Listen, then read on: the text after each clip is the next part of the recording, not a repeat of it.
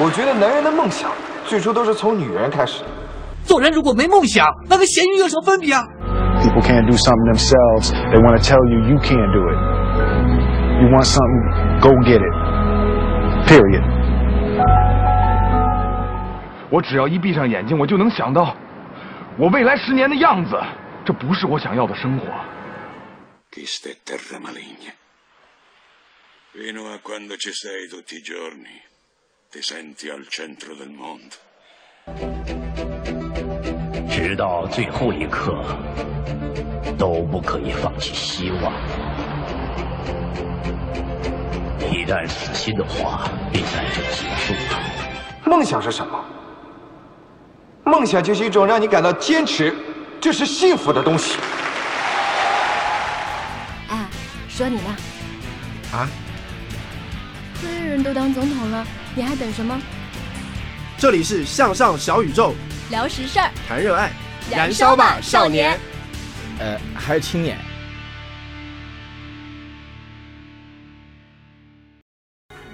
大家好，我是大主播麦田。今天我们聊一聊小而美如何保持装逼的调性。今天介绍一下我们来的嘉宾吧，从这边我们自己人开始吧。大家好，我是水哥。这次我是不，这次我还是二主播。 你啊，大家好，我是罗文，嗯、我是做一个天猫原创的一个品牌，对，接下来的节目里面会聊到，好，哎欢迎我们的嘉宾，大家好，我是宗梅。嗯，一直在做关于电商方面的事情，那我会觉得工作和兴趣结合在一起，应该是最享受的这样一种生活。嗯，我觉得你们介绍介绍的可以再深入一点啊，比如说补刀啊啊，补个刀啊，比如说那个三主播罗文啊，你现在在做红内裤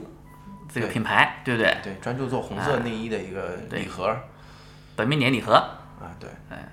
基本上旺季在下半年年前几个月，对对，对不对过年前后啊是的，然后，中美是我们苏州经贸学院的电商系的老师，嗯啊，在这边做电商顾问啊、企业战略管理啊、培训啊方面，已经有几年的经验了，见了很多案例啊，呃，很多一些呃，我们同行都会经常去做一些交流。然后水哥呢，不能都是我来介绍啊，我操，你自己自己说呀。我呢，在做一个嗯、呃似小而美非小而美，而且还没做起来的品牌，叫楠楠啊。那目前呢，呃，也是在一个初创的过程当中，啊、今天跟大家来聊一聊小而美。我们今天聊的小而美呢，其实跟大家创业的所从事的之前从事的一些工作都是有关系的。啊，我们在电商圈子里面也是做了几年了，不管是创业啊，还是指导别人创业啊，对吧？ 首先，我们来聊一聊就是小而美的缘起，最初是由谁来提出这样一个概念？最初其实，嗯，大家百度一下，或者说经常关注电商的一些资讯的话，会发现，其实零九年，马云在一次 APEC 会议上去提出来这样一个演讲，演讲的主题呃因小而美，哎，因小而美，他的演讲呢让大家都很沸腾，但是好像后来谈完了这个东西也没有对阿里方面造成多大的一个方向性的影响。结果在一二年的时候，一二年年底，阿里巴巴集团又提出来这样一个概念，小而美，决定从明年，也就是一三年一月一号转型，呃，来全面推出双百万的战略，就是培养一百万家年销售额过百万的商家。阿里巴巴将支持小而美电商从 B to C 转向 C to B，努力从消费流通领域进入生产制造，奉行个性化制造的理想。这个是一二年的那个阿里巴巴那个年会是吧？还是去年的时候？是一二年九月份，九月八号到九号，在杭州召开的那个全球十大网商，就是他们会议上提宣出布来退这样休一的个那那那那一届嘛，对吧？差不多吧，反正是那那样一个点。小而美，我感觉就是莫名其妙的，突然网上就火起来了，就一个概念，互联网就是这样，一个概念很快就就火起来了。嗯，我我觉得我最初听到这个词儿还真不是他说的，就是微博上、微信上大家可能就在聊这个话题，当时非常的热。可能我觉得很多小美小卖家就是想找到一个转型的一个方向，所以说这个话题大家都在比较热聊这个东西，毕竟还是小卖家多嘛。对对，最初淘宝的野蛮生长，每个人都是找到身边的货就可以开始卖起来，也没有想到说我有品牌概念啊，怎么样去包装一个品牌，大家都没有没有想到，啊，只是说，哎，我觉得这个有利润空间，那我就做吧，外贸尾单啊，或者说别人的我做别人的经销商啊，对吧？拿过来就开始做货，对，到后来说，呃，零八零九了之后，大家想做一个品牌也，很多人也只是基于说我注册一个商标吧，我有个 logo，那我是不是就有一个品牌了，对不对？嗯，啊，其实这个离品牌还是差得很远。嗯，是的。你光是做的小，但是你怎么美起来？我觉得美这个东西，需要运营能力啊，需要团队啊，各方面要求还是蛮高的。是的，是的。对，很多人不具备这样做这种小而美品牌的这个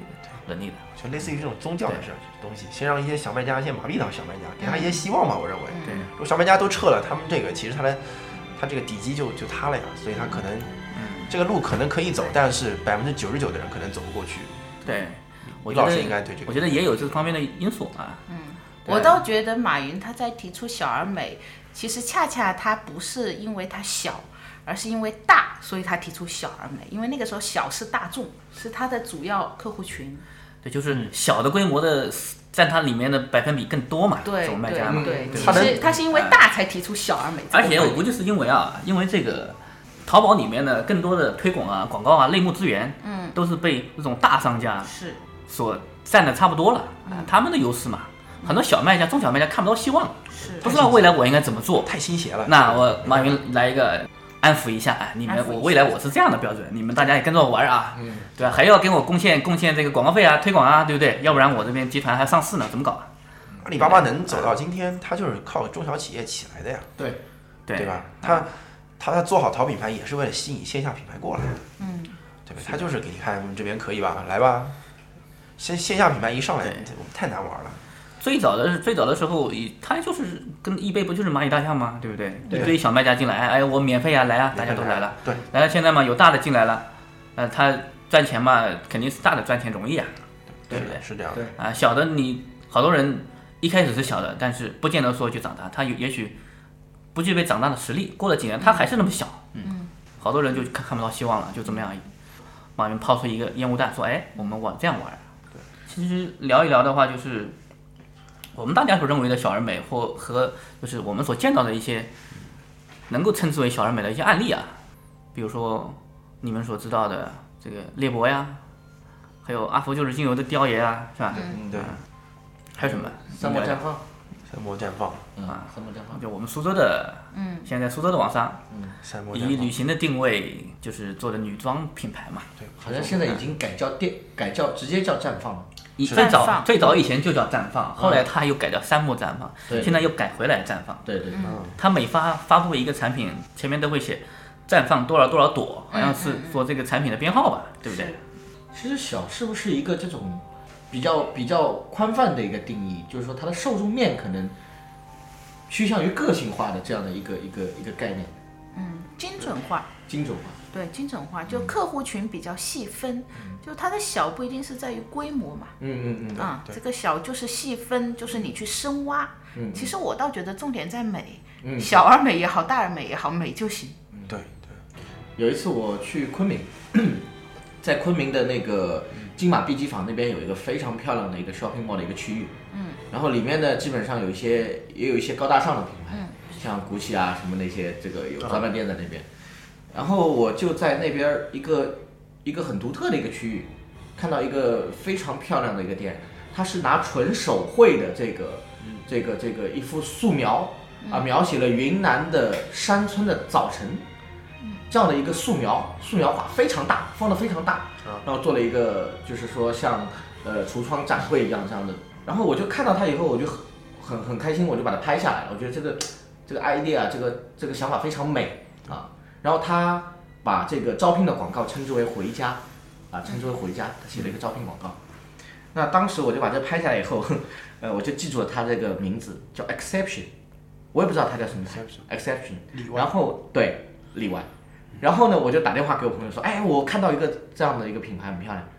他说对不起，那就是这两天我们的国母彭丽媛，我们第一夫人做的对第一夫人的时候穿过的嘛，拿着这个包，拿着穿的衣服都是 Exception，最近被炒得很火。对对啊，看来我孤陋寡闻了。嗯他啊，但不过 他穿的还不是，他穿的还不是 exception，不是例外，是是帮他做的一个高端系列。哦，高端系列，都不太不太会出售的，就是那个叫马可嘛。哦马可是在是在苏州上的学，是的，是一个设计师，是在苏州出来的一个小一个小女孩，现在应该不小了。是吗？对对对，嗯，另外挺贵啊，那衣服其实挺贵，相当的贵广州有男装，我进去一看，一件一件西装四五千嘛，然后在国产品牌里面应该算挺牛的。是的，嗯，对，挺美，那个挺美的。是，对，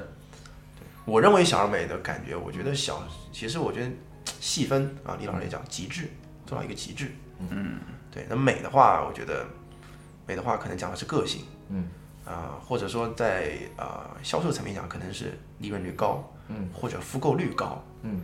对吧？像小米的美，它是它利润不高，它利润率不高，可能它但是它库存少，那也是一种美，嗯对吧？然后粉丝特别爱它，嗯啊，也是一种美。嗯美的定义有很多，但是我觉得小的定义应该就是极致和细分。嗯嗯我觉得它不是比字面上的大小，是是细分和极致，我认为应该是这样的一个理解。对对，不知道大家觉得是不是这样啊？是的，其实小而美品牌呢，第一点肯定谈就是谈定位了嘛，对不对对？对你如何你定，你定哪一个点，你这个点能够触到消费者的痛点，比如说像我 们大家知道的一些什么怕上火和家得宝呀，嗯，是吧？对，王老吉绝对是哎小而美的小而美的典范，极致啊，是吧？嗯。然后什么什么沃尔沃汽车代表安全啊，对它就是定位其中一个点嘛。对。另外就是定位之后就是差异化嘛，你的产品怎么样做差异化？是的。对你跟同行的做的东西哪些点会不一样？其实现在电商这个领域，感觉拿散弹去打，就是把自己的战线拉得很长，嗯这种时代好像已经过去了。大家都在想把自己变成一把尖刀，对吧？一刀捅在猎物的身上，就是这样这样的一个感觉，所以它会精准和细分。是的，尤其对中小买家、中小买家来讲的话，肯定大家只能去磨刀啊，嗯哪哪有对哪有哪有嗯实资源和实力去搞散弹枪啊？是，我觉得大企业可能能玩得转，但是我觉得尤其是对中小企业，中小企业呃中小走美走小走细分的小而美的路线是是唯一的出路，我觉得、是吧？前段时间在看那个《花生记》，哦，对，那个也相当精准，他只做糖是吧？好像嗯是嗯嗯不过我看他好像做到现在以后，开始慢慢的，呃，把他的触角又伸长了。花生红烧也有，一年有做两亿吗？差不多没有吧有了，有了，我听说有有了了，有了花生酱到花到了两亿的一个瓶颈，所以他们现在也遇到了问题，嗯就他们有瓶颈了。嗯嗯嗯，对。一般品牌美是美，就是说他能不能忍住这个寂寞，或者说投资人能不能，假如有投资人，嗯他能不能跟投资人谈妥了，我就做了两三亿，我也不要再往上走了。嗯他一旦往上走，他就有可能变得不美，呃，嗯或者说不小，嗯对吧？他可能过了一会儿，做了本来做唐风的，说做个明朝、汉朝风啊，嗯，这个时候企业很难，我认为，但我没有，我们没有经历过这种。就你能不能坚持你的底线，坚持你的这个风格，然后拒绝外界的一些诱惑，嗯拒绝投资人的这种对你的一个期望值啊。我觉得小而美可能它也是一种去商业化，嗯嗯，就是你一谈到小而美，其实它是把你的那个思想维度往上拔，就是回到产品的本质嘛，你哎的对坚持你的理理想嘛。想对你你自己想要去做的，然后从思想层面 去做一些东西，去商业化。那就像你讲的，就如果它再大了，它上面有投资方的话，就是它就很难去商业化，它就一定会脱离这个轨道。对，嗯不过他好像我我看到他有做一个新品牌，叫嗯地山千啊，他已经有新的新的支线品牌在做了。嗯哦支线嗯品牌嗯但能不能成功，我觉得这个东西不好说。我觉得有些有些人做的也挺成功的，比如说宝洁，嗯，那它的有些产品就是呃润发、有嗯去头的屑用海飞丝是吧对，有的啊海飞丝是去头屑，嗯飘柔可能柔顺。嗯那我觉得它也也是每个都能说小而美。嗯，那如那我们就是说如何打造一个一个品牌到了一定极限之后，如何打造一个一些支线品牌，嗯可能这个是比较困难的。但是嗯品牌想重生，或者说再跃到另外一个一个一个高度，嗯我觉得它需要建立这样的一个阵痛。我觉得对，像这个服务和营销方面的差异化，其实我们电商业界的什么三只松鼠啊，嗯，松鼠老爹、张三丰那个案子，应该李老师应该比较熟吧？嗯，他们当初是怎么样做起来的？这松鼠好像它是带着风投开始的啊，对，最开始就有风投了。嗯哎，一开始就有，啊就是投他这个人，然后啊他从可可果里可可果出嗯跳出来的对对对单独做了一个三只松鼠，嗯，那最早他是用什么样的方式来做起来？就一下子猛砸广告， 对猛砸广告，对然后说到重点了预售是吧？对，一下子两千万一天，开业就两千万还多少？我在那记那得个就是在在它整个包装里面放上那些什么开开果子的那些器材啊，那个是他的嗯 idea 吗？应该是那个应该一定是是的吧那我还是是吧应该那我个记得好开像箱是器有哈，开箱器然后对对那对个对对去果的那个，对，那个对是。不过它广告推广投入是的确很大，我记得嗯刚开始的时候我测过一次，是一个那个什么腰果还是一个什么东西，它嗯排在第一位，然哦后。呃，具体价格我不记得了，但是我记得就是点击成本可能只比它的产品成本便宜一块钱。啊，我操！它销售的产品，销售产品可能是当时是个三十几块钱，可能是两百多克的那个就是三十几块钱，就点点击成本就只便宜比它商品成本便宜一两块它钱。等于就是战略性亏损，那就20多块哎哎钱一点一次，战略性亏损，嗯嗯，要的。战略性亏损。好，我记得好像就是我李老师认识那一年他们开始嗯做的，就是我们在上海认识那一年他们刚开始做，就说还没卖，我当时记得他还没卖，就是说他的店铺已经就是已经已经火了，嗯已经很还没热开始还没开始卖，被炒得还没很火了已经对，已经炒得很火了。嗯，他们对他是可口的团队出来的嘛，嗯他们对是这个市场太太了解了，太了解了对可口创始人嘛对嗯，然后它出来以后，可可果好像就推了一个下面的人上去了，但是好像嗯就玩不控起来盘不行。不行啊，嗯就就基本上没搞起来了啊。嗯对也有一个想法，有也有一个说法说可果它那个定位导致它局限性也很大。嗯，三哥送了我可能可以做各种小吃啊，嗯可可果是不是它只能做坚果？对啊嗯有这个说法啊。嗯嗯嗯，这个这个也值得讨论。一个等是于说，等于说小而美有的时候太小了，感觉没法扩展，对啊市场想象空间不大，就在对那边嘛啊对对，那是会不会小而美都不赚钱？也不应该一定哦也不一定做到一定份儿上嘛，也不一定也不一定总归你要坚持到那个点。就是看目标是多少啊。有你些说可果它不成功啊，我想做坚果的，能做到可果就对对已经对对笑死了，你还 对啊，就是你做成了小米，你非要跟苹果比，比如说的话，嗯那你自然会很痛苦。对啊，你你说你做加多宝，你能不赚钱吗？对吧？小啊就看小到什么，可能它不如小可到口什么可程度乐啊，嗯对它可能不如，但是它可能比和记正得好多了。麦田，其实嗯我们还认识一个很另类的小而美品牌——花间堂。哦，你说的是艺术酒店范畴的是吧？对，当时我们去丽江嘛，看到当地有一有一个用老的那个文物保护的一个房子改造的，是改造成酒店的，嗯，一个小的客栈嘛，嗯对吧？是的，本来是一家小的客栈，嗯，那后来呢，他是用种草的方式让来住这个客栈的人，嗯，想参与到这个酒店的成长，那我来入股，每个人都可以来入股，嗯然后他利用这些资本来更快的在各个风景名胜呐、这对些对对有味道的一些城市啊去开展连锁，嗯，特别是丽江嘛，丽江开了好几家，这个模式也也很香格里拉，还有香格里拉，现在是周庄，周庄，对，无锡，无锡对哎也嗯有了，对，但是据说现在好像有风投了吧，在广州花了三个亿盖了一个盖了一个酒店，是广州还是无锡啊？广呃，上次不是无锡无锡锡无嘛在无锡对无锡无锡，对，现在不缺钱，市嗯场那不缺钱了，他已经把这个品牌到一定的临界点，有资本进来，你的你就不一定是小了，你可以保持美，但是你可以快速扩张了，快速扩张，对。对，因为你已经熬到那个点嘛。他们那个创始人叫 Lucy 是吧？对，Lucy Lucy，嗯，嗯，他上次上那个中欧商学院不是还中欧对在微博上众筹嘛？嗯因对为对对微中欧商学院最近好像遇到很多人都是，你不能自己掏钱了，你必须得靠你的关人际关系众筹，嗯让别人给你出钱，你你去上这个中欧中欧考验的第一环嘛。嗯嗯，你老师也可以去上一下中欧呀，对不对？你资助一个。我们大家都自助，对不对？ 100啊好明明天开始众 筹绝绝对超过一百块，两百，两百，啊，好，两明百天发个帖子众筹一下。哎，女生女生不能上那种 MBA 的。哦，对，王石这个案例，什么哥大呀那些，我靠，哎，哥大现在已经是原来哥大不错吧比哈佛还值得一去啊，是吧？ 哎对我们的概念里面只知道哈佛、耶鲁，知道长江商学院，长江商学院啊，哥大人家都玩哥哥大人家那个什么王力宏是吧？ 力宏啊人家云迪也有啊，云迪，对，然后现在强东哥、奶东奶东茶哥妹、东哥跟奶茶妹也有什么啊？东哥被初恋伤害的， 怀疑好像是炒作吧。其实刚刚我们说的那个三只松鼠啊，其实后来它真正有一些产品的差异化，也是比如说产品包装方面，嗯它里面放了湿巾啊、纸巾啊、开口器啊、垃圾袋、封口夹、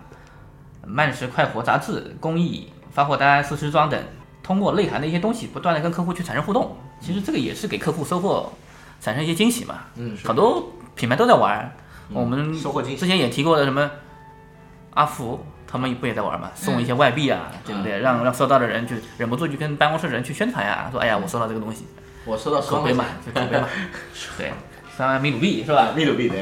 面的我怎么没收到？嗯对啊，大概我双十一买的。呃，他可能来不及放了，来不及放了，双十一都忙死 了。对，营销差异化其实刚刚我们说怎么网络营销、网络分销进行，就是通过分销来成长的，卖包包。啊饥饿营销的小米大家都知道啊，不管它饥饿是怎么搞饥饿的，反正库存是控制的很牛的，对吧？应该是这些方式其实也都是其中的一个方面。嗯，其实我们说小而美，其实还有就是找到一个点做到极致嘛。一开始三主播也讲了，对啊，我们找到我们这个品牌就找到一个点，把它做到极致。那我们三主播来聊一聊你的产品是怎么样找到一个点做到极致的。咱们就是一个呢，咱们是卖内裤的，嗯，呃大家都比较熟了啊。内裤每天穿嘛，对，内裤每天穿，然后呢，只只做一个颜色，只做红色，啊嗯，那不仅做红色呢，我们把它包装成礼盒去卖，对对，然后定位的话，我们是定位在比较呃，确实实在在是中高端这个、这个这个价位上的，嗯，对，因为你但是呢，又很巧妙的把它做成一个两三百块钱的礼物，说起来也不是太贵，嗯，啊，所以说呢，我觉得我们这个呢算是小，但到底美不美呢，这个还得靠后期再成长，再去再去验证吧，我觉得，嗯，那理解下来就是你品牌坚持是把红色做到极致，对对不对？对，我们从本来只有内裤，到后来有了袜子，嗯，再到去年我们有了呃包暖内衣，我们的品类也是在扩，但是有红色这个东西我们不想，不想这个这个红色这个本本质的东西我们不想去去抛弃它，呃，很多人也会说你们加入要不要加入一点别的颜色？那当然，我相信短期之内可能是能够让我的销售额上去的，但是我我我我这个人可能比较偏执一点，更希望就是说把一个东西深入人心。嗯嗯我们我们要做到别人以后买到红色就想到我们家，嗯我们不需要让别人买到内裤就想到我们家，所以说我们就是把把其他的一些的一些诱惑就等于就是其就实你删的掉坚了持。是对的，因为你不单单是说把这个红色作为一个极致去去表现，而且这红色本身就是你品牌的定位啊，是就是你的这个 DNA 啊。你要是离开了它，其实你品牌什么都不是。对，说实话，你你跟市面上其他的品牌怎么样去突出你呢？怎么样突出对比呢？嗯而且卖，你说、呃啊没有差异化了呀。一个普通的品牌，你像像螃呃螃蟹的秘密他们那些，也不太敢一条内裤卖到八九十、一百的，这种也不太可能。对对，那我们叫我们现在品牌名不叫红 box，就是红色的盒子，红对 box 红盒子。那么这个品牌的名字也就是象征着我们是希望把这个呃把我们的品味品牌定位在一个红色的内衣的礼物这个上面，所以我们叫红 box。我觉得应该是你，我觉得我的理解是这样的啊，嗯就是你把你基于对你产品红色的所有的美好的愿望和情怀，把它放到一个盒子里面去卖给客户，哎对不对？打包卖给客户，这样对吧？对对。看我比你理解的都透彻。还是你讲的比较比较到位啊，大主播就是大主播是吧？对啊，我操，你苏果州然电商不出策划版界社啊第一把第一把刀不是吹牛的啊，对不对？对第十把刀。你看你们来说，操，我说他妈就有点啊对 哎对，啊对对对，那未来我们会在红色上面有也是有一些在红色文化上有拓展。嗯那我我会，其实我会对于你现在的这样一个红盒子这个感觉，我我可能会在心里有一点小小的疑问啊，嗯因为红我会觉得它是很中国的颜色，嗯但是你们的设计其实是比较简洁，嗯，大大牌的那种欧式的那种风对格，对对我就在想你这个中式和欧式如何去结合，因为你要嗯红，你如果把它上升到这个信仰和这个嗯崇拜上面，就我一定会去想到传统中国嗯的传对统。，没错没错。对，那你的那个整个的感觉又是那种很大气的那种，就嗯不不俗，呃不不不不传统，也不能说不俗啊，不传统就。是就就会就会就会很大气。我就在想这两个你怎么去结合？如果后期你去着力发展红，嗯，那你怎么去解决这个两者之间会不会会不会有一些？哎它内裤也分欧式和中式吗？李老师意思说你卖的中国文化，对啊好像搞得不是特别特啊，别。等于说他认为就中国文化红色第一第一先入为主，就是说感觉红色就是中国的，代表中国红内裤嘛对吧因为中国人它是不关过联本到命年本命年年这个嘛概念应该是对啊红中国人本独命有的年，这个东西一定是中国的。你比如讲说，对风水啊、玄学啊这种，啊赶紧回去把模特换成中国人。呃，你去吗？外国人穿个内裤拍嘛，肯定他妈你是 在卖第欧一美 把的是吧刀，？第一把 刀。就是我们有，就是怎么讲呢？首先，我们不太想把本命年东西讲的太太太多。嗯，对 对，刚说到这个红内裤，就是为什么李老师就问为什么不做很中国特色的感觉？其实我本人就是从一开始呢，呃，我们这个品牌创始时候想就是说把本命年这种中国文化的东西啊，就淡淡的植入在里面。我们想说，能不能只是一种好运的祝福，而不要回归到最本质的时候想，可能想好运之后发财啊，或者嗯或者怎么样，想淡化一些东西，希望做出一些不一样的、跟传统不太一样的东西。就包括我觉得很多人在做红内裤的时候，嗯他们用那种很传统的，我看的就有点嗯，有点发胀，大脑有点发胀。嗯我们希望就是做一些更简单的东西。嗯当然您你的建议也非常好，我未来可能会带上中国上的元素呢，会略微的让它增加一些。嗯那我们现在就是推出一个叫红内裤之神，红神那么一个人物，我们设定他大概是，呃，天庭上面管好运的，扫把星是管霉运的，有这么样一个人物。我也希望有一些中国元素东西加入，那但是我希望就是说是一个啊、新的中国风，不要那么那么的浓厚，一出来就是什么，比如说中国红木啊，出来就是那种什么福啊、福禄寿啊倒过来啊什么的，都是中国传统元素，那觉得觉得就是对，不太想不和那适合种了，彩的那种。对，然后我们叫红 box 的原因就是我们把这个定义的非常的简单，希望以后这个 box 可以有多种多样的变形。我可以出很中国风的，我也可以出可能偏日式的，也可以欧式一点的，就不要那么的那么那么的传统。就是说不想局限于这个中国最传统的本命年这个概念，免得影响这个品牌未来的一个拓展，对是吧？对。行啊，要不我们暂时休息一下，好，待会儿再回来。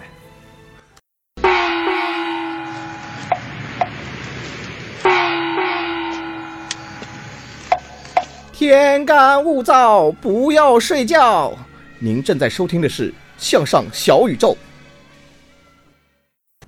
我们刚刚讲到就是，呃，产品小而美，我们到底是呃怎么样去玩的？刚刚我们三主播也是讲到他呃做了一个象征性的人物，等于说是好像粉丝的一个信仰一样，对吧？搞了一个虚拟人物红神，啊，也长得有点像弥勒佛，啊，有点像我们猥琐的二二主播吧？啊，有点猥琐，啊，对。然后大家就是像红神这个许愿啊，然后送好运啊，类似于这个概念嘛，然后关联到自己产品上，对不对？对对。啊，我给大家分享一下，就是我在几年前我做我自己的产品的小而美怎么样玩的，有一些当时的一些想法，那是蛮早了，那是在呃零九年，当时我是做手机配件，就是电池的品牌，智能手机电池的品牌，啊、叫麦城，麦城英文叫米叫 M E J Y，嗯，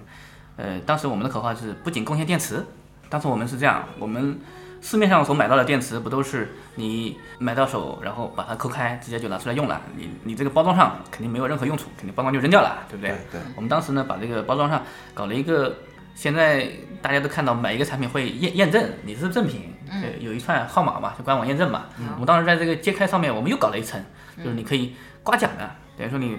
再刮一下，上面有，比如说中再来一块啊，电池 啊，对吧？再来一瓶。啊，就就像那个再来一瓶一样的，是吧？再啊，对，但再来是一瓶酒但是用在电池上，用在这种电子产品上，还没有人这样去做嘛，对吧？是的。或者是一等奖来个港澳台一日游啊，是吧？我们当时也也去做了一些嘛，一等奖、二等奖、三等奖啊。对，我说你可以抵用多少多少现金的，还有就是当时我们还，呃，我记得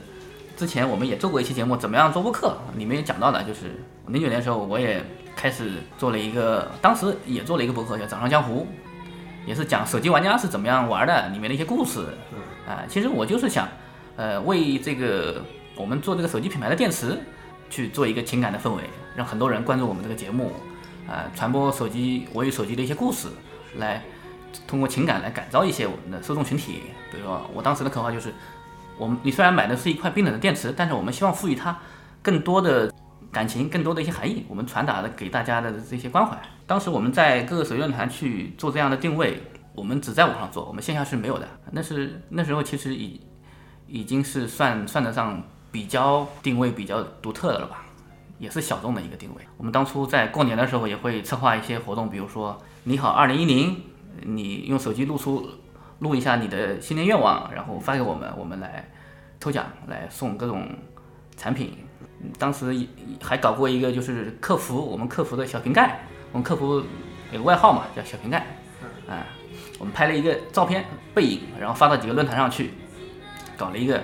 呃选美的一个活动啊，因为小瓶盖是单身，哎，想找一个美丽的，想找一个另一半，来苏州共共度情人节，哎，对，然后苏州的一日游来回的车票啊、住宿啊都包了，哎，就是来选择你们每个人把你们的这个写给小评小评看，发一封情书，呃嗯想想你怎么样对他表白，你对美好爱情的愿望是什么？嗯，那会儿啊就挺有情怀了。那会儿就挺有情怀了。嗯第一环是这个，第二环是，第一环是写情书，嗯我们海选说二十多位吧，然后你再用手机录音，录个 MP3 发过来，嗯用语言来描述一下。那会儿还没微信啊啊，那时候没有微信，对，也没有微博，来用语言来描述一下，你争取一下为什么小平盖可以青睐你。再往后就是视频了，最后还确实选了一个小伙子到我们这边来了，跟美女相见啊，相见啊，对啊，我们拍了一个背影啊，披个头发，很美啊，一直就不给看正面。哎，其实呢，然后这个，我会联想到贞子，啊然后一身白衣，然后然后那个网友又来了，在最后关头，无聊跑了。我们这个小平盖这个客服啊很火啊，我靠，嗯，我们那个淘宝商城店铺里面客服很多人就指名就跟他聊天，其他人就不聊了，不聊了，对，嗯，对，搞得那个小小平盖那个号。其实不是小平盖一个人接的，肯定是你其他客服也拿他那个号接嘛，因为他妈没生意了，几个人总归是要休息的呀，对吧？轮轮班哦，那那个百雀羚也是抄你的，我们那个多少年前就玩这个话题了。北京人最近说美过那个美过黄百鸣，哎，对，黄百灵，对不对？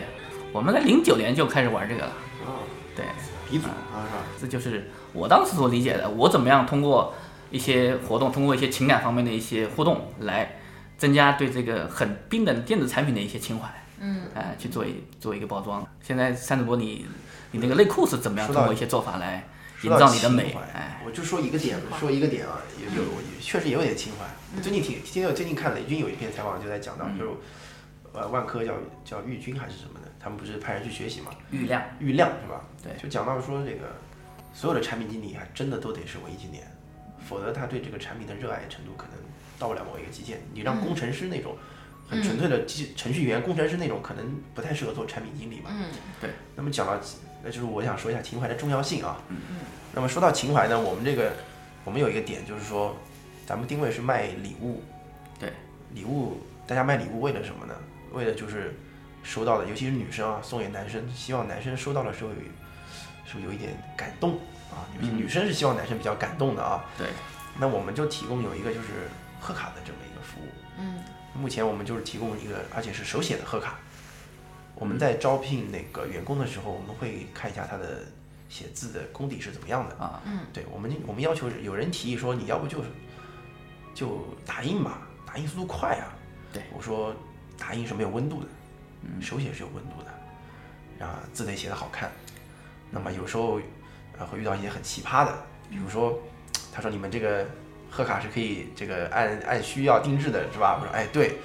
那么有一次呢，有个女孩发了一个一个类似于那个日本动画片的一个小女孩的一个一幅画吧，叫我们打印出来。嗯那个画的还很裸露，嗯是一个很性感的一个动漫人物。嗯然后他就说，呃，今晚洗好澡等我来，让我们写在上面，把这个贺卡送出去。啊这个我们就办公室就笑 歪了。你说这个这个女孩说洗好澡在床上等我，啊 发个然后发给我们一张图，让我们打印出来，我们也照做了。嗯啊，已经超越了所谓手写了啊，嗯按按需。对对，呃，这个是我所坚持的。那嗯我希望如有人问我说，哎以后万一你订单量很大很大了嗯怎么办？我说我依然会坚持手写，这就是我们所提供的一种服务。 哎，那你在提供这个的时候，比如刚才那个，嗯你有没有回访一下？没有，你变成一个案例了呀，一个案例啊，我哎们就我们会很拍鲜活呀对呀、你你应该回访一下，回放一下啊回访一下这个这个东西，它才完整啊。啊，嗯你这个是没有完整啊，只有一半。对，我觉得这个是需要改进，可以改进一下。嗯，李老师这个说做的比较有，我觉得是对后续有怀访，那我们有一个故事，可能以后就是对我们创作的素材。是的，是其实你的保安描述里面可以放几个这种，嗯类似于你刚刚说的段子啊，跟客户互动的这种很感人啊呐、或者说很好笑啊，或者很喜剧的这些对故事、啊，这个这个挺有是卖很点。搞笑的一些，对对对，也有一些感人的。我们每年都会遇到，就是说写给兵哥哥的，嗯就是说呃，虽然我们就是这几年都没有办法，就是说长时间地待在一起，嗯说我依然愿意等你回来，就是有一些就是都是同我们在这个时候感觉到我们真的不是在卖一盒内裤，真的是有时候是帮真的是一种情感的一种传递。我们有些有些文章我们看了都很感动，比如说有的是买给父亲的，感谢你这么多年对我女儿照顾女儿什么不孝顺啊，过年什么还在外面，对对我们我们的我们渐渐的本来是只是提供一个服务，后来我们真的感觉我们在做一些，呃，我觉得是会让你终身难忘的一些东西，是超越一个买卖这样一个交易关系的一些东嗯西，我觉得，嗯所以我一直坚持说要手写下去这个东西。嗯，可能这个也真的只有小而美才能做到，因为对你体量大了，你根本顾不及，他把某一个点要坚持做到极致嘛对，一你直做下顾去嘛。不到那个对嗯感受。是的，是的。哎但是那里面的写的应该都不是你写的吧？呃，是我们那边小姑娘写的。对，很多人都因为你这个保密描述里放了一个你的照片，对不对？保哎密描述有吗？有，我看到了。 啊，不是你的，是魏文婷的照片。 哦，她啊的是那是那个手，嗯不是你的啊不是我，是一个女孩儿。我看那个头发，小女孩儿在那哎边在办公室拍的，就是嗯她写贺卡的样子。我们意思就是想告诉顾客说，我们是手写贺卡。然后你是不是在这个盒子里面还有一些哪些内容？就是你的包装、你的产品细节，你可以再给大家分享一下。产品细节嘛，简单来讲就是，呃，不把它当内裤做了，嗯，就是把它当礼物做，有这个包装纸包起来，有一个像蝴蝶结的贴纸贴在里面，写个 for you，嗯让它撕起来的时候，打开这个礼盒的时候呢，有一个撕开的一个过程，去慢慢的就是把真的是当成礼物一样，慢慢的把它拆开，感受到一层一层的温馨。从他收到包装、收到那个快递盒开始，打开来看到我们的一个盒子，非常漂亮。盒子再打开里面看到一个一张贺卡，嗯对吧？打开来一看，哦，写了一句话，然后再撕开那一层包装纸，进入到里面还有包装，嗯，对，那个我们那个包装的像一个派一样的，然后很漂亮的磨砂的透明的质感的盒子，嗯对，最后再把内裤拿出来，对，啊，是这个样子。那个你里面还有放了一叠红包吧？对，我们在过年前后的时候放了一个红包，嗯以这个红，就红包的袋子，对，呃，啊不是有红包里面有钱，哎，对不红对包的袋子一套五枚，嗯就我们自己设计的，就是你们的 logo，你啊们以的红为主题，对，嗯，一共五一套五枚，嗯，有一个有上面是大展宏图的宏，嗯我们比如说写一个宏，嗯背后写一个大展宏图，嗯有的上面写的是呃鸿运当头当头的当头的鸿，嗯对，有的是红色的红，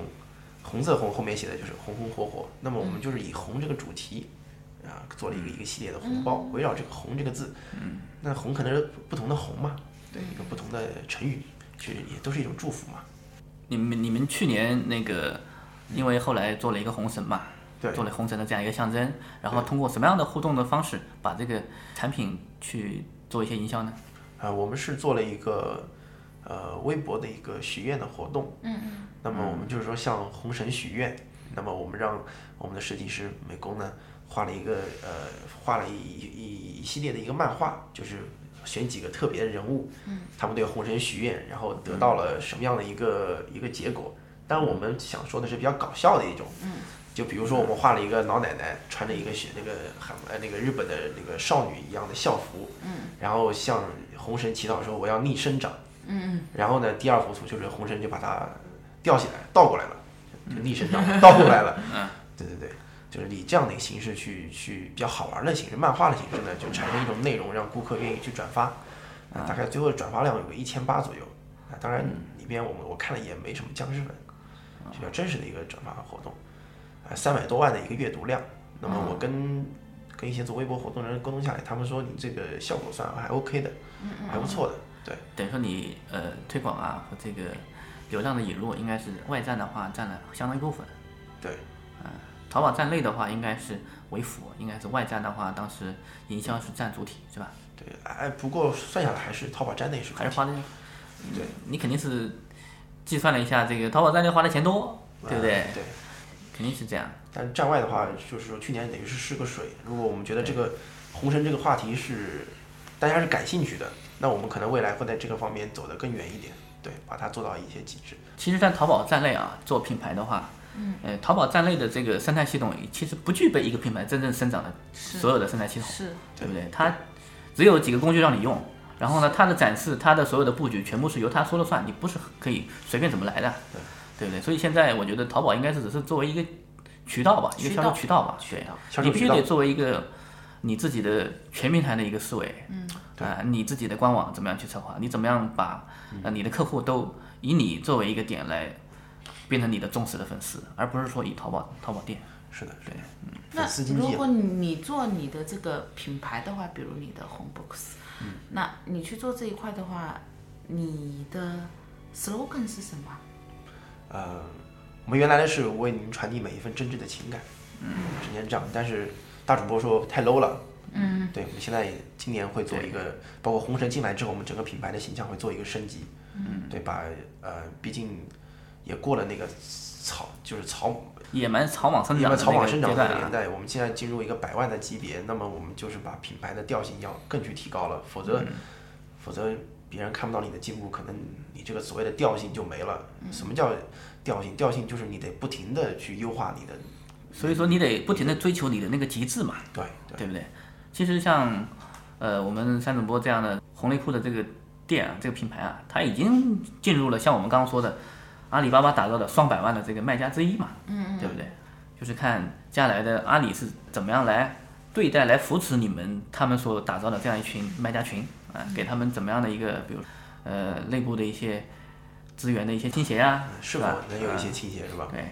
米老师，你不是陶大讲师，有没有什么内部的消息分享一下啊？没有 阿里的保密系统做得 很好对对，是的，是的，我们就不强求了，是吧？ 嗯有私下说啊，私下说啊，哎我觉得听众都很期待啊。呃我我我我在想它的那个红，我我在我在扩展那个东西，就一下子思想开了小差。开了小差 对，啊因为因为前不久就是呃刚刚我一个朋友就还在跟我推荐，然后我在想，其实你是不是可以去用一些，就是他会说，女人你可以不化妆，但是你必须要有一个口红。口红。嗯口红，口红这个东西有没有可能作为你们下一个系列？就是因为购买你的主要客户群应该都是女人，对对，然后但是做化妆品这一块就挺难弄，对，目前比较难弄。那我们现在就是把呃不局限于红内裤，嗯我们就是说跟红相关的，嗯我们都是慢慢的就本就是说做出一种红色的文化。嗯对我们本身，我之前我记得我很稚嫩的写的第一份商业计划书的时候，嗯是说我们十五年之后要做红色的无印良品，嗯我要做红色的木槿，嗯，那对你吧？起点定的很高啊，你们啊，但是呢，先后来呢低调了， 人家觉得你哎，二逼，就是 就就你啊，你还做这个啊，哎对吧这 现原形了，我操！对呃，但是我觉得你一次又一次的如果去接触这些，其实他们会给到你很多意见。对，会。我觉得接触投资人啊，接触这些还是有帮助的，对自己的一些弱点，对自己不擅长的短板，对不对？对自己将来方向方向性的调整。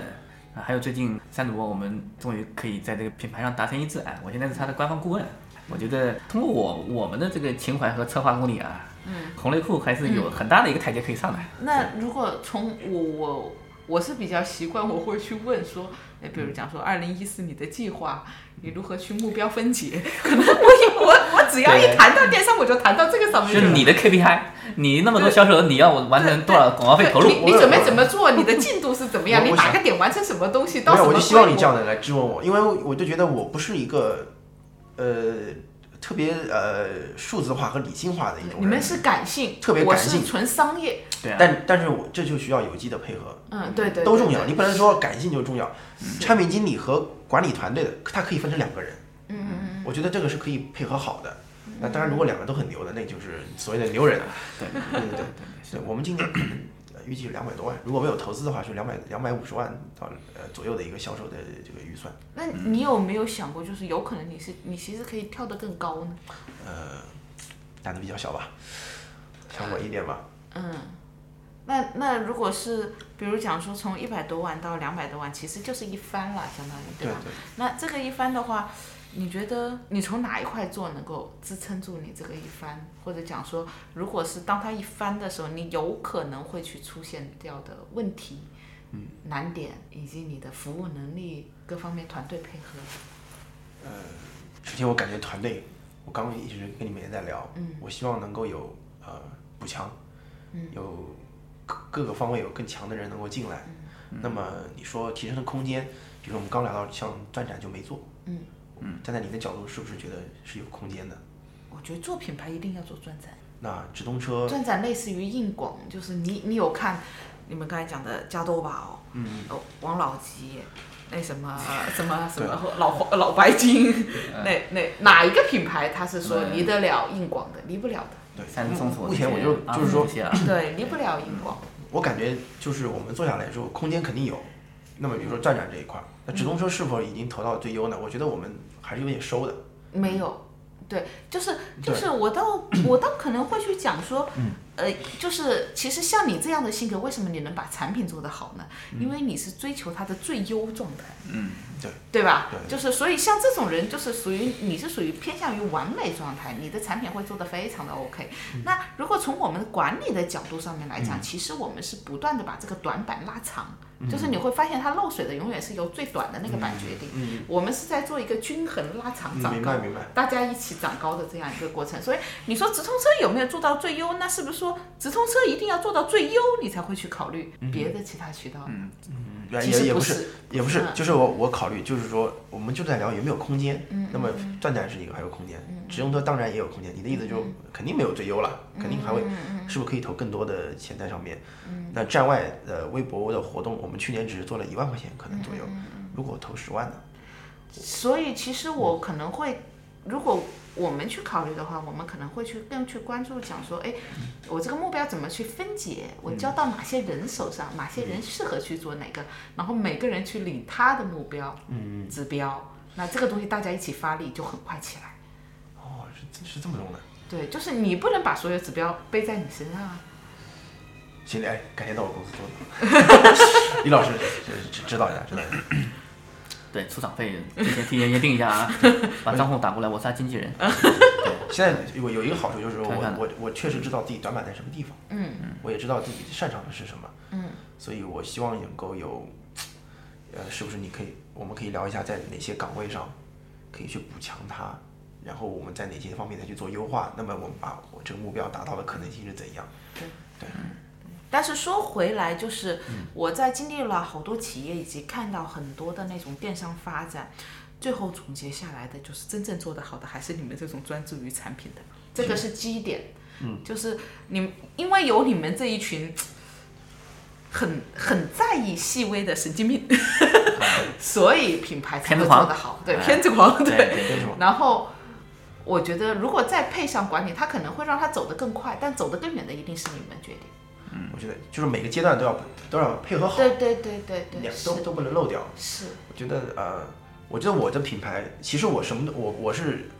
麦总可以励励志一下啊，大主播，嗯嗯，我是对淘宝，我们创始人三个，我们对淘宝是一无一无所知的，嗯我们只能说就是购买者。嗯这个品牌之所以能够做到现在不不算很呃多么牛逼，但是这个品牌应该是活下来了。嗯，原原因就是我们对产品的偏执，嗯还有一开始的定位。对，定位，我对产品追求再好，那嗯还是如定果我位卖嘛三百块一条，或者一百块一条，嗯，我觉得也不一样。我们定位就是做礼物，嗯然后围绕这个东西把它做好，呃，人群定位、价格定位、嗯产品的调性定位，嗯从一开始对就是有一个很明确的一个定是位，的围绕是的它走对。我想说，我敢说，如果李老师一开始李老师，我们把这点交给你了，你来操这个盘，我相信可能早就到一百万了。不我们走也的还可也可能死掉了。对，就是说哎我就是如果说我只是负责品呃这个品牌的呃策划和调性，嗯如果说你来操盘这个团队，我相信肯定不止这个钱。对，就要搭配。对，那我我我很明确，就是说我们能很幸运的走到这儿呢，是因为之前的定位比较 OK。嗯嗯也不一定，也不一定。你还需这个这个，你想要去完成你的想法，你必须得有资本支持，得有团队支持。有团队对好的团队就得有资本啊，对不对？对对很多小而美的时候，它一开始受限于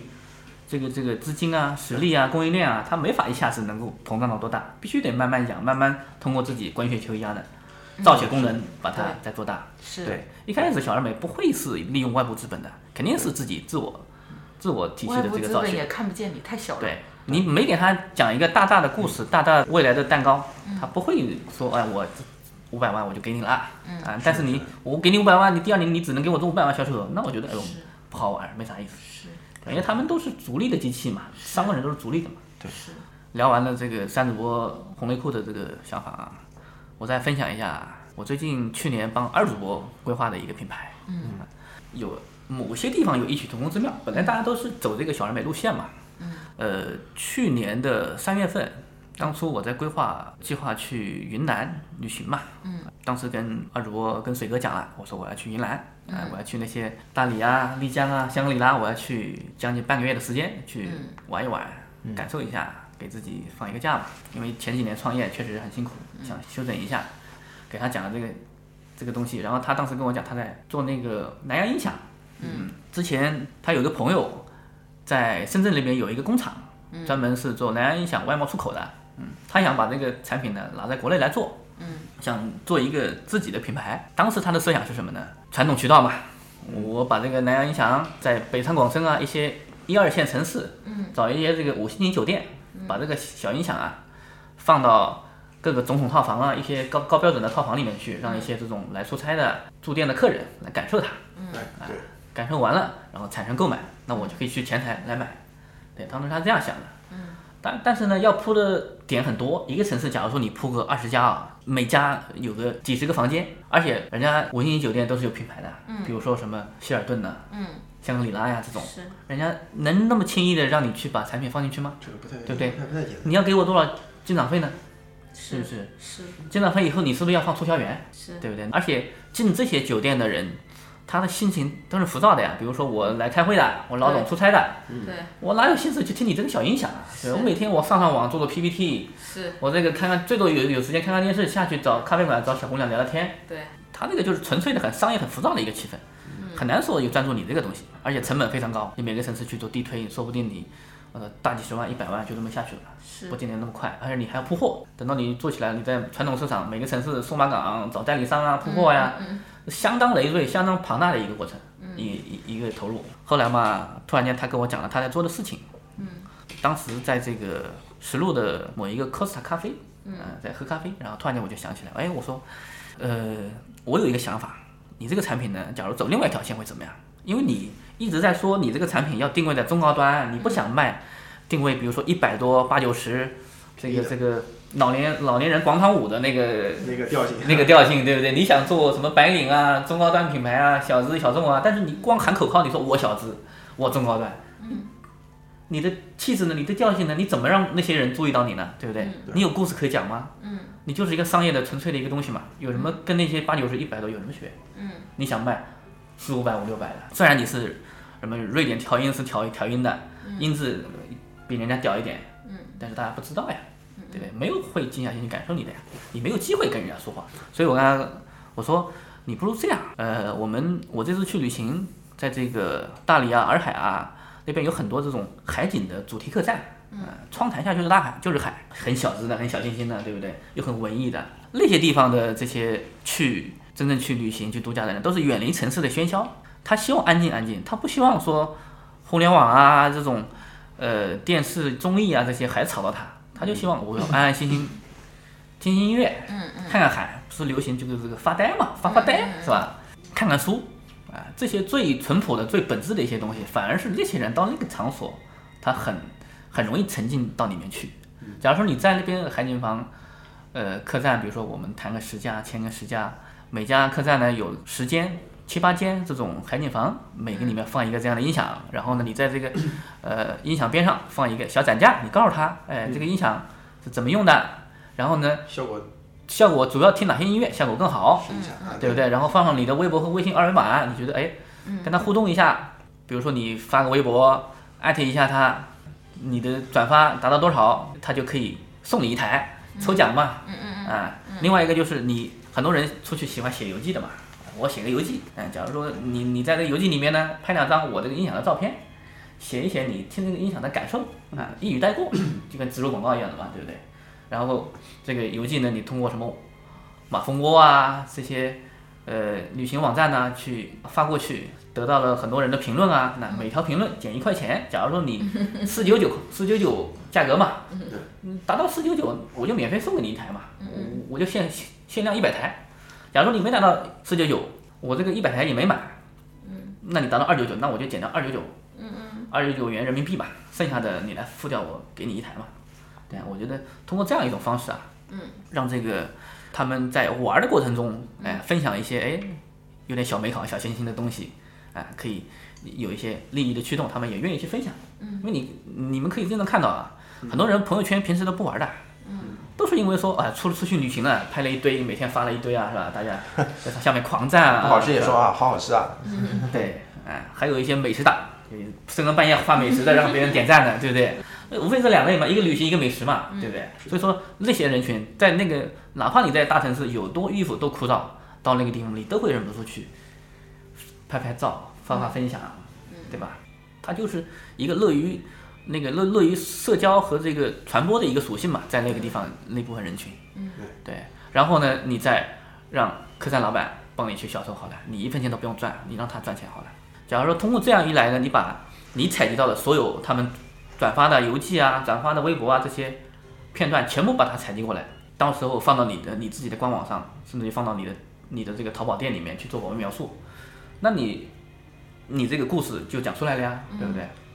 你已经得到了一部分人群的认可了呀，你就品牌定位就可以说大家有一定的口碑，就可以慢慢传播起来了嘛。你这个我不懂哎，那我问一下啊，男人为什么喜欢买音响？数码发烧友嘛，哎，这个东西啊，就像女人为什么喜欢包包一样的，我也我们男人也不是太理解。那包包实用呀，音响音响包包你出门出路要带着，对不对？音响又不啊比如要说出会门出音响，你比如说我吧，我还是音响发烧友呢，我还觉得要买对好几很千多的的发烧友啊，它带来的感受也不太一样。所以我就在想，男人为什么要买音响？男人天生对数码的东西就抵抗力就会比比较差，数码对对就是听起来音质。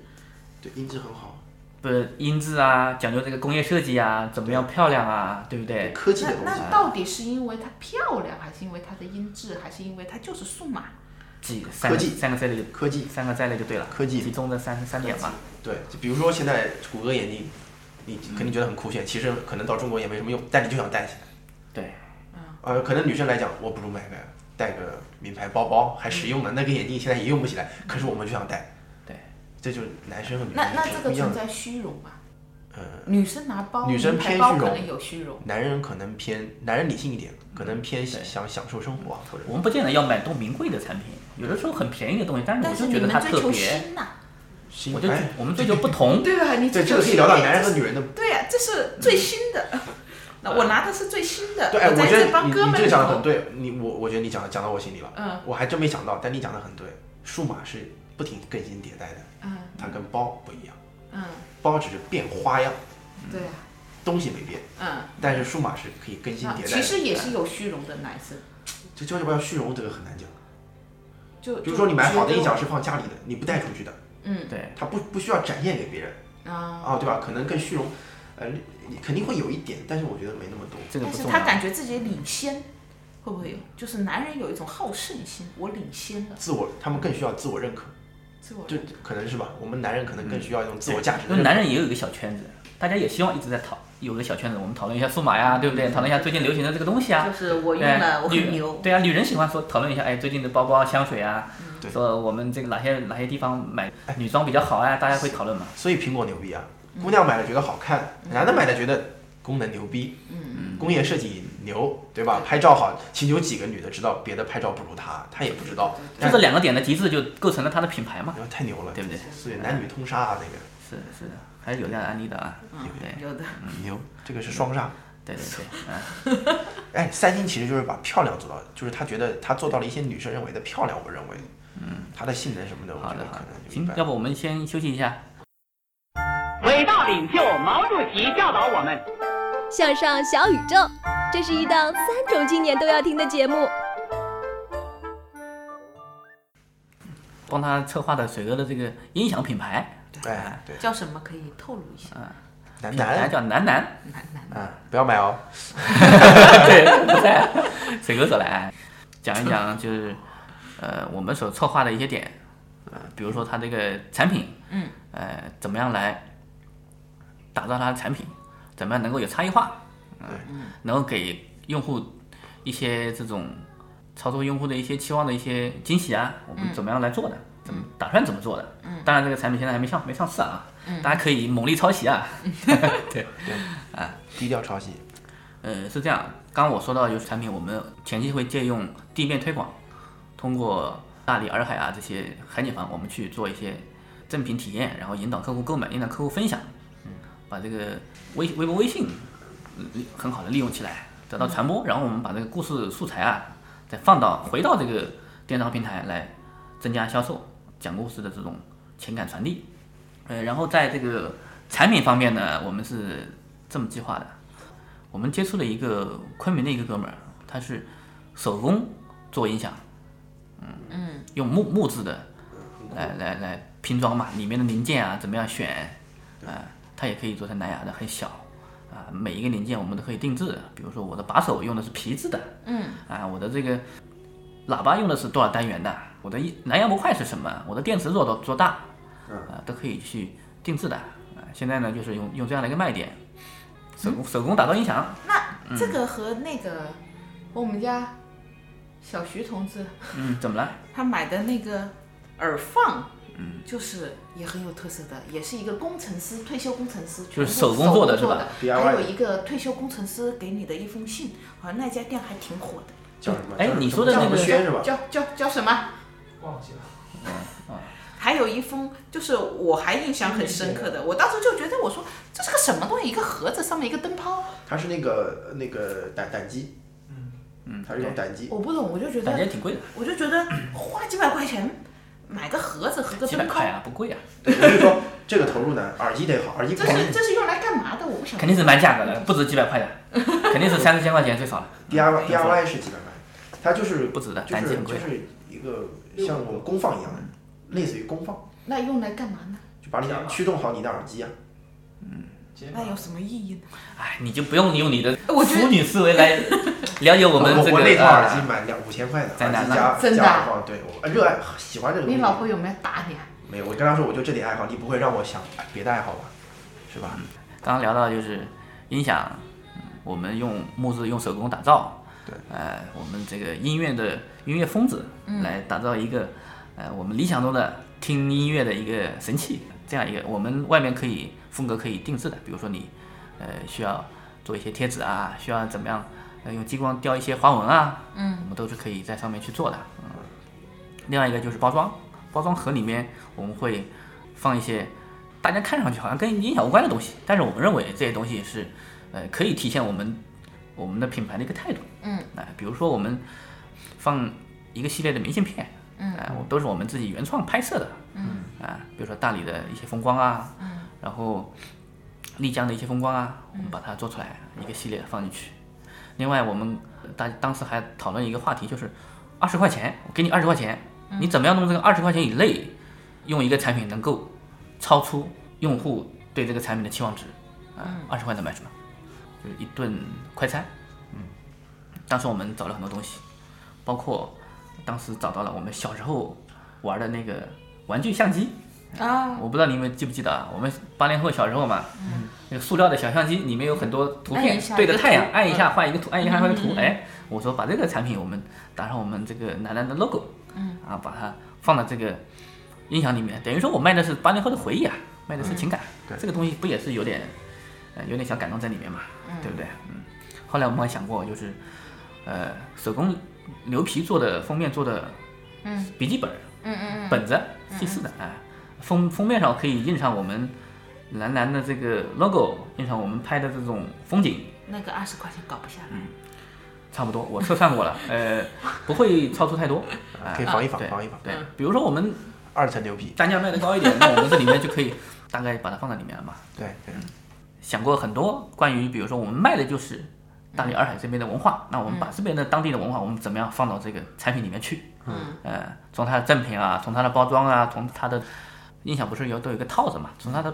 外套，我们怎么样把当地的一些文化把它融入进去？等于说就是从产品的一些细节嘛，能够呃尽量的做的不像外面卖的那种很冰冷的数码产品，它有一些情怀在里面。嗯，对，其实就跟你做的红内裤都是同样的一个想法嘛，初衷嘛。小而美就是卖情怀，对不对？对啊，你的情怀怎么样渗透啊？你怎么样通过你的产品？卖理想，嗯，卖情怀，就是不以赚钱为目的，就叫小而美。觉得也不是不一定是，就抓住一个很小的点。还是得想办法养活自己的。可是我老觉得小而美是不以赚钱为目的。其实小而美的人应该是这么说：小而美的人做小而美的情怀的人，误解了啊我觉得他嗯他是不把商业作为最大目的，啊，对，嗯他一直是在坚持自己做情怀的这个基础上，然后来对求得自己养活团队去增长。嗯这样一个目标。这个嗯就是最好的嘛，那个什么，实现理想，顺便赚钱。嗯躺着把钱赚了。啊 嗯躺着把钱。其实我们当初做这个东西，就是想旅行的过程中把钱赚了。啊嗯，大家都喜那欢你旅行你嘛。这个可以跟三儿去联合一下，倒是蛮好的。三儿不可以的是绽号放称旅行类的女装吗？嗯，它是旅行定位的女装，是的。嗯，当时我们也是玩了一趟，然后才嗯，坚定了这个想法啊。当然，呃，以二主播二主播不在嘛，有的一些话题我也不太好说啊。今天这个说说别的反面呃大例概子吧啊分享的我其实就到这个到这个地方啊。我们再来聊一聊，就是聊一聊我们身边的一个案例。它不是小而美定位，嗯，它的店铺，呃，它的一些团队，嗯，我觉得存在的怎么说呢？我不知道它存在的意义是什么。嗯啊，呃有一些问题，有一些对，有一些问题。比如说前一段时间我接触的，我们苏州这边有一家做外贸布料加工的一个工厂，嗯他们的年销售额也是将近三亿吧，三到四亿嘛，哎，三到四亿，嗯对，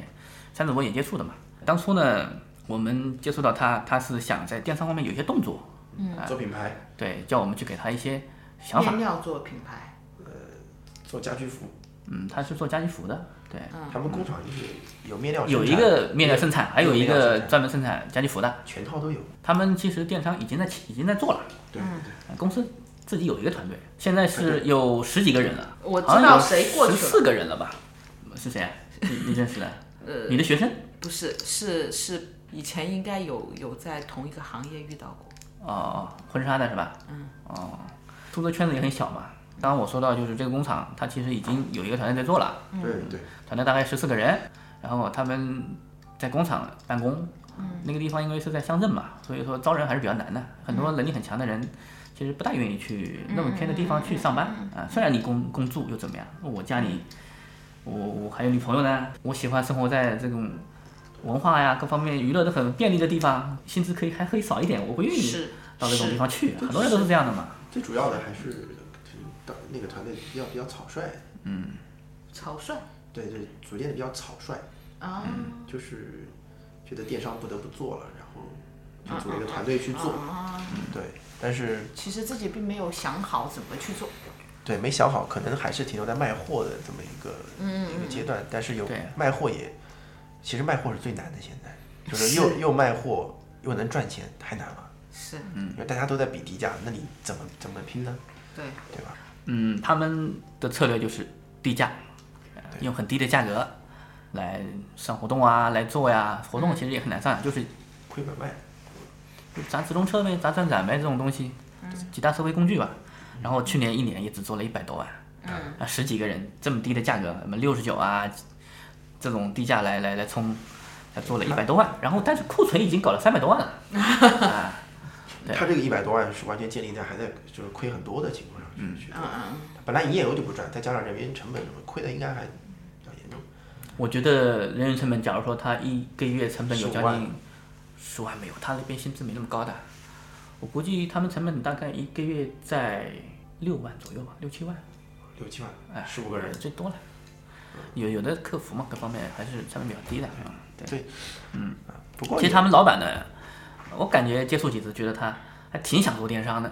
还被上海某一家这个公司，那什么公司来的？网测是吧？啊，不是网测，嗯叫什么汪什么？反正就是一个刚什么的，对对对就是操盘过很多大型的五粮液什么的，茅台对呀，大型的这种企业集团的这种，给他们做顾问的培训的，上一次课几十万，真的啊啊，这种他们给他规划，也给规划说你未来你公司发展必须要做电商，然后他就一门心思，哎呀，我得做电商啊，我得找人啊，然后自己团队先让他们尝试了，搞了一摊子，别把赔死。我估计这个不做还好，这么一做反而打打击他的电商方面的这个拓展的信心了。不过我觉得还是要鼓励的散人。但能能看能做，确实也是值得鼓励的。我觉得很多土老板到现在还没有意识到要做。对，嗯我觉得这个就是上次杜子健说的一句话，还是蛮有道理的。嗯他讲，他说很多的老板说，哎，我现在做还来不来得及啊？我能不能做、啊？什么时候我要做都不不要晚嘛。对然后他的回答，我觉得应该来讲，是我目前来讲听下来以后，我觉得是很 OK 的。他嗯是这么回答的，他说那就要看你把它当做一个渠道，还是看作一个时代。嗯就是它已经电商已经是个大时代了，你没地方逃避啊。对，无处可逃，真的无处可逃。嗯是的，因为他去年在招那个就是电商总经理嘛，对嗯不对？我还推荐三主播去跟人家聊了一下，嗯，是吧？后来我也跟他们接哦人触家过，看中你了，然后你才告诉人家你在自创品牌。不是一开始就说的，哦，一开始就说的。嗯因为那个老板给我们的印象是不是好像对电商还是很看好的，还是想动作的，还是有点决心的啊？嗯对，嗯然后我们也帮他做方案，对不对？因为我们就是以我们小而美的我们的定位嘛，帮他做品牌定位，啊啊啊啊给他梳理一下营销应该怎么做。嗯嗯嗯，啊，也反正我是也是帮他做了一个 PPT，很详尽的 PPT 啊，花了我们几天时间啊嗯，我操！然然后后然后我然后没说动， 到那边去给他们两两个老板讲了，嗯，他没按你的执行了。讲我他讲的他也很兴奋，讲的他也很怎么样啊？现在就是整个这个方案讲的讲完了之后，他们说这个要商量一下，到底具体怎么样来进展这个电商。嗯，后来呢，我感觉他们有没有看懂我这个东西，我都心里没底。我觉得挺土鳖的两个老板，因为本身他既然都容忍下面的人十几个人干出这样的活来，也没有任何动作，哎。他们团队居然有十几个人，对，然后我其实我当面就跟他讲了，我说我说这个十几个人直接砍掉算了，还有什么好做的？嗯，又在亏钱，对，你又没有长远的规划，嗯啊、然后你又那么多库存，嗯，他其实也没有负责人吧，我估计。有一个有一个负责人，但是那个人苏就是苏大的什么研究生什么的，前但是做不是学这个的，之前是做工厂总务的，哎、不太懂。我觉得啊也许跟着他几年，所以说他比较信任，就让他们做了。他们呃，我的感觉，要不然对大主播，嗯，不太重视人才，嗯他们觉得人不值钱，嗯他觉得人是不值钱的，他认为自己的产品值钱。嗯嗯嗯我不知道你有没有这样的感觉，他觉得他自己的功能性变量有多牛逼，他自己的啊供应链有多好，对对对不对？对，嗯，很多的老板都有这种误区。尤其是做做与呃嗯就是传统的传统企业传统出身的他对特别对容易，其实产品经理是最重要的。如果做品，尤其是做一个新品牌，产品经理是最重要的，不然你连连个嗯行动没有。你要先有个，你有个零到一啊，他们一上来可能就想一到一百，零到一是最痛苦，对，最零到一最能难不能的。有，对不对？对，你要去验证市场啊什么的。对的，其实我们当时做的方案还是比较前瞻性的，对，但是然后基本上跟他这种土鳖的玩法是不一样的，那你卖给啊他，但是他不知道有没有看懂呢，就不知道了。我们还是祝福他吧。对，因为你但我这们个也希望苏州电商界，虽然它没有品牌定位，虽然它没有调性，虽然它这个转化率现在的店转化率只有行业均值的几分之几什么的，是吧？啊嗯但是他愿愿意这样去做，啊我觉得我们只能表示我们的遗憾。是的，是的。好东西不是说人人人都懂得欣赏的嘛？对对对对，因为小而美，很多人看不懂你的美在哪里，他觉得你小，他不会觉得你美。嗯，因为他工厂型思维，他理解的这对个工层次是不是一个概念？不过啊话说回来，就是工厂也不应该赚运营的钱，就是嗯运营的钱是给运营去赚，工厂的是赚工厂对，的其钱。实很多工厂在做电商啊，其实在我们理解，他们成功几率是很低的。对，很多都失败了。啊，你不如你就做你的工厂好了，你就优化你的供应链好了，你给人家做嘛。其实他们应该扮演一个风险投资的角色，嗯，对吧？还有后后台对资金链的那个呃后台的这个这个供应呃供应链的一个支持，嗯产品的一个支持。是的，我跟他直接说了一句话，我说，假如说我们这个方案，嗯呃，你觉得不想开始投入去按计划去做，那嗯我说，你这边工厂的电商的路，你以后电商你就不用玩了。嗯啊，直接做你的传统，做你的那那套嘛，对不对？嗯工电商你玩不了，嗯但是人家做生意做那么成功，你让他觉得自己不行，这是不太可能的。他是他是非常相信自己是厉害的。对他认为我传统行业玩那么多年都做到这个规模了，那我电商肯定没问题啊。年纪嗯应该我有，钱，我有供应链，我有货，我有产品，那我就试了。就是就是本来在线下卖，现在到线上卖嘛。对，他已经走过属于他的那个时代。是的，是的，是的。应该找找人接班了，嗯嗯这个时候应该找人接班了，要么自己的小孩儿，要么就是年轻人。对，要么你放权给别人来做。对，放权也嗯比较难，放权这是太难了。它比较难。对，对对对，嗯，行吧，呃我我反正我觉得还是祝福吧。我们希望苏州的电商行业能够繁荣。我们这个播客呢是有态度的一个播客，我们不能传播正能量嘛，对不啊啊对？你我们传只讲实话，我们不讲嗯太含糊的话啊，要坚持操守啊。行，对，就像你这个嗯黄 box 一直坚持你的红色，坚持你的极致一样，我们得有我们的态度，我们得坚持。对，好半年之后再看看看怎么样，是吧？嗯这是一个案例啊。我觉得另外一个案例就是，呃，我之前一些朋友他们做的电商做的做的一些产品，他们就是，哎，我做代理好像价格我控制不了，嗯大家都在竞争，都在杀价，嗯那我注册一个品牌好了，我搞一个商城，注册一个品牌，哎，我旗舰店什么的。嗯但是呢，他认为他注册一个品牌有一个 logo，我就是有品牌的人了。嗯，对。但是呢，他小是做到了，但是他美，他的团队是无法承受的。只有一个商标嘛。哎，是的。其实，在淘宝卖家里面，这样的人还是，我觉得百分之七八十嗯，都是这样的人。其实今天让李老师过来啊，本来想期望他这对这个小而美方面有一些犀利的评论，我感觉这个进入状态的还是相对来讲比较晚啊。希望你下一次发 挥啊，下一次想好怎么样给大家带来一些更实际性的、更有批判性眼光的那咱们卖个关子，犀利的言还是语啊。预告一下，卖个关子，还是卖关子嘛，我们下周呃下一期节目啊，我们李老谈大师要发挥了啊，不谈小。对，好，要么今天晚上就到这里，好不好？好，二主播我就不等他了，我操，嗯半夜再来，我们嘛早就回家洗洗睡了。啊 行，要不就这样，好，好，好，拜拜，拜拜下期见拜拜，再见啊。与我们互动，请关注“向上小宇宙”微信公众号，还有官方微博和豆瓣小站。节目收听渠道除了微信公众号，还可通过苹果 Podcast、喜马拉雅、荔枝 FM 订阅收听。如果你是个有故事的人，写诗话痨，那就赶紧来做嘉宾录节目吧，做你擅长领域的意见领袖，认识更多和你一样满怀梦想的人。相信我，没有什么比这更酷的啦。呃，如果你不明觉厉，那就从奔跑歌颂开始吧。